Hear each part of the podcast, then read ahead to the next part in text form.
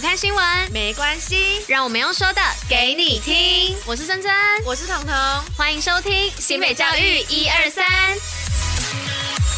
Hello，大家好，我是珍珍，我是彤。今天是十一月十号，礼拜四。接下来要与大家一同分享的是新北教育新闻的第一百四十六集。那最后一样有活动分享跟小教室，准时收听之外，还是要记得戴口罩、勤洗手，共同防疫。结果今天天气也超好的耶，小宝也 不知道这种好天气会延续到什么时候。我还真的认真没有研究哎，但就是昨天跟今天天气都很好。大家就可以趁下课或下班去走一走，只要走啊，累都累死了。哎、欸，可是昨天月亮很大哎，蛮圆的，是因为要十五了吗？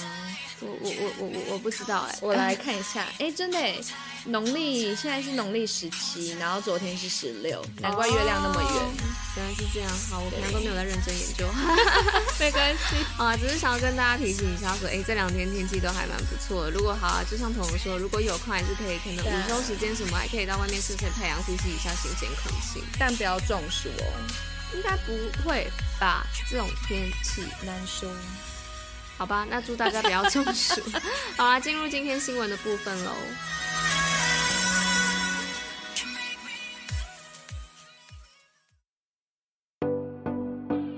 好，那今天第一则新闻的部分呢，是要来跟大家分享教学精进，在地就学近八成哦。那新北市呢，近年推动在地就学有成，尤其是今年的高中职呢，就学率近八成哦。而为了在精进教学的方法呢，境内十八所完全中学在日前举办课程教学领导人才的培育计划，期望以此呢，更加的强化完全中学的竞争力哦。好，那第二则的话是区域整合计划，打造共学优质教育。这是新北市在一百零八年的时候就已经成立了偏乡学校资源整合中心，每年补助五百万元，推动偏乡的区域整合，并建立跨学制的策略联盟，推动在地就学，并在一百一十一年的时候荣获亲子天下教育创新一百，期望以此打造更优质的教学品质。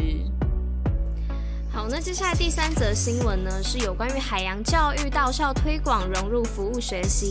那教育局呢，为了宣导亲海、之海、爱海以及自然在地学习的核心精神，特别邀请光复高中等五校师生，在新北市户外与海洋教育中心呢进行培训的课程，实践知行并进的学习之旅，培养服务贡献的精神。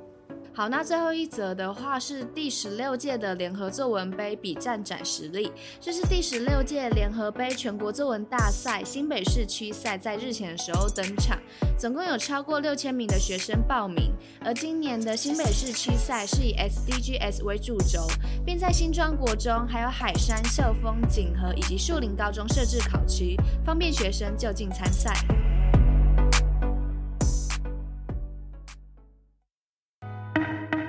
新北运动抱抱乐。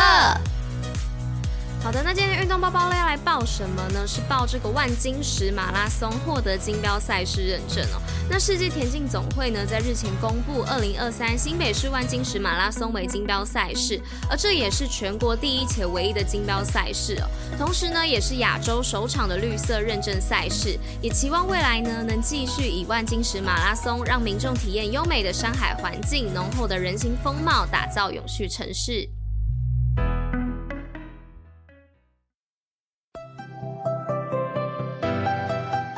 新北教育小教室，历史上的今天。Hello，大家好，我是哇西珍珍。今天历史上的今天要来跟大家介绍什么呢？是要介绍这个西夏哦。然后今天的这个西夏的这份稿呢，它里面有非常非常多特殊的字，然后非常非常的难念，然后很绕口，所以我要来挑战看看我能不能好好的念完这一篇吧。那今天的历史要介绍，就是在十一世纪呢，也就是一零三八年的今天建国的西夏哦。那西夏呢，其实我们在历史课本上都有看过它的存在。那它是由李元昊所建的。国号大夏，那主要的族群呢是以党夏族为主哦。那其次呢还有汉族、回鶻族跟吐蕃族等等的。那在介绍党夏族之前呢，我们先来简单的介绍一下刚刚提到的回鶻族哦。